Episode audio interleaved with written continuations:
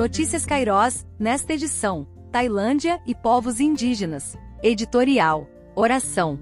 A base para se fazer missões. Disse Jesus: Rogai, pois, ao Senhor da Seara para que mande ceifeiros. Mateus 9:38. Aqui podemos associar que a falta de obreiro, missionários, está ligada à falta de oração. Quando a igreja de Antioquia servia, adorava, oravam e jejuavam, disse o Espírito Santo: Separai-me agora Paulo e Barnabé para serem missionários. Se o Espírito Santo não está falando e separando missionários, é porque não tem encontrado ambiente nem espaço para ele se manifestar. Falta oração, rogar. Todos os milagres que acontecem na vida do cristão são precedidos de oração.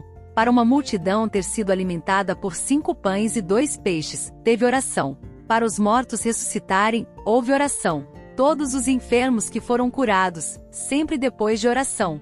Para que os missionários sejam enviados, a igreja lhes impõe as mãos e oraram. Infelizmente, a chama missionária que se apagou na Europa, e me parece que está se esfriando no Brasil, tem acontecido por esfriamento da igreja na oração.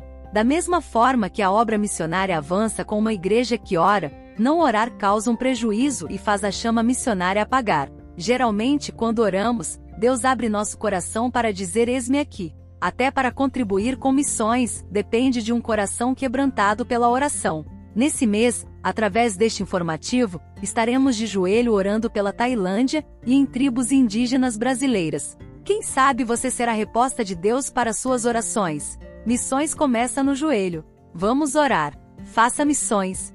Se estamos fazendo pouco pela obra missionária, pode ver que estamos orando pouco. A Tailândia é um país situado no Sudeste Asiático, cuja capital é Bangkok, conhecida como a Terra do Sorriso. O seu idioma oficial é o Thai, tailandês. Com uma imensa extensão territorial, de aproximadamente 513.120 quilômetros quadrados. A Tailândia impressiona pela sua grandiosidade e faz fronteira ao norte e a leste com o Laos, a norte e oeste com Mianmar, ao sul com a Malásia e o Camboja. O país possui uma população estimada em 70 milhões de habitantes, sendo 93% budistas e 0,5% evangélicos. O país é conhecido pelo seu turismo sexual e o trabalho de mão de obra escrava barata, derivados dessa grande massa imigratória em situação vulnerável. O governo tailandês, apesar de ser uma monarquia, em 2006 sofreu um golpe de Estado, passando para uma monarquia constitucional. O local onde estamos é uma cidade pequena, na fronteira, com certos desafios e uma comunidade sem um país.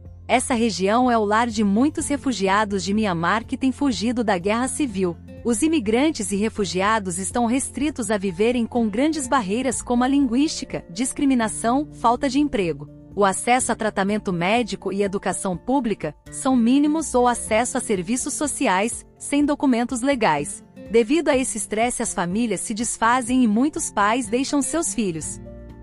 Centro Social. Oferecemos aulas de inglês e de capacitação, como confeitaria e fotografia, para jovens refugiados de Mianmar. O Centro Social desempenha um papel importante na comunidade na evangelização e aprendizado, pois tem sido uma das ferramentas de evangelismo.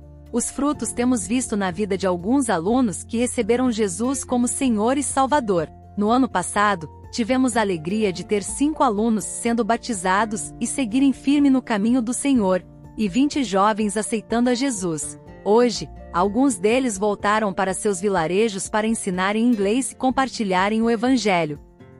Apoio à igreja local. Entendemos como missionários que devemos estar em comunhão e servindo a Igreja de Cristo.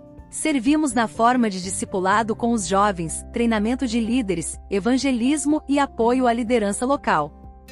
Casa e Vida é uma casa de acolhimento temporário, que funciona ao redor da fronteira da Tailândia com Mianmar para promover um lugar seguro, com amor para crianças refugiadas e jovens em situação vulnerável de Mianmar, que precisam ter acesso à educação e uma oportunidade de vida, saindo do risco de tráfico humano, exploração de trabalho e recrutamento para se tornarem soldados no conflito civil. Queremos ver crianças serem transformadas através da luz da palavra de Deus e acesso à educação na Tailândia, tendo a chance de uma vida nova. As principais necessidades são um carro para o projeto para a compra dos alimentos da casa e continuar os trabalhos nos vilarejos, e mantenedores que apadrinhem as crianças e jovens.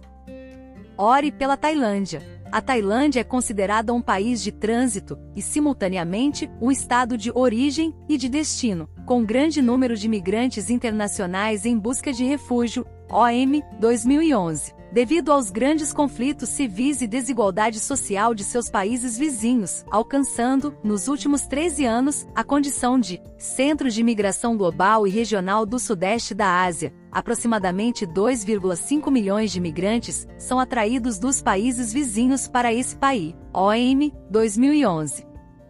Indígenas. No Brasil existem 344 etnias que falam 181 diferentes línguas. Dessas, 164 etnias ainda são consideradas não alcançadas e 99 continuam sem nenhum engajamento da igreja, ou seja, são dezenas de povos sem presença missionária e sem o conhecimento do evangelho. Essas etnias com pouco ou nenhum conhecimento de Cristo estão espalhadas por todo o país, com maior predominância nas regiões Norte e Nordeste. Há dezenas de etnias com portas abertas, aguardando quem queira ir, mas não tem havido pessoas disponíveis. Oficialmente está é a primeira equipe de missionários enviados pela Kairos para trabalhar dentro do Brasil. Missionária Francisca, Igreja Batista Maranhão, Eliana, AD Colubandê Rio de Janeiro, e a família de missionários Pedro Melo, Mira Matias e os filhos Lara e Lucas, ainda sem igreja mantenedora, que iniciaram este trabalho há 08 anos juntamente com a missionária Francisca Ferreira. Orem para que Deus envie mantenedores para esta família. Projeto de rentabilidade. Os indígenas têm muitas habilidades, podemos destacar que são muito bons na pintura corporal, e podem fazê-lo também em tecidos. Estamos estruturando um projeto para que eles tenham um produto de rentabilidade pintando tecidos para confeccionarmos bolsas e mochilas. Para começar este projeto, precisamos de material como tecido cru, tinta para tecido e linhas. Conseguimos duas máquinas de costuras, falta uma máquina overlock. Se você tiver interesse em ser parceiro neste projeto, entre em contato com a Missão Kairos pelo e-mail contato@missalkairos.org.br ou pelo WhatsApp 11 9 73 31 77 78.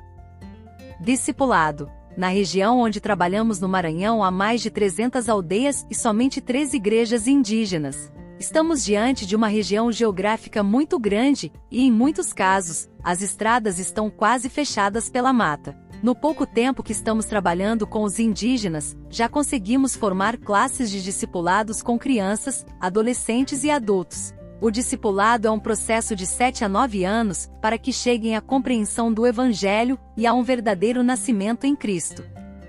Desafios para chegar à aldeia que hoje funciona como ponto de apoio para nossa equipe, dependemos de carona, carro traçado, pagamos moto ou pau de arara, um transporte muito conhecido no interior do Nordeste. São 32 quilômetros de estrada bem acidentadas, de difícil acesso e de muita poeira. Carro pequeno não aguenta a estrada, somente caminhão, trator ou carro traçado.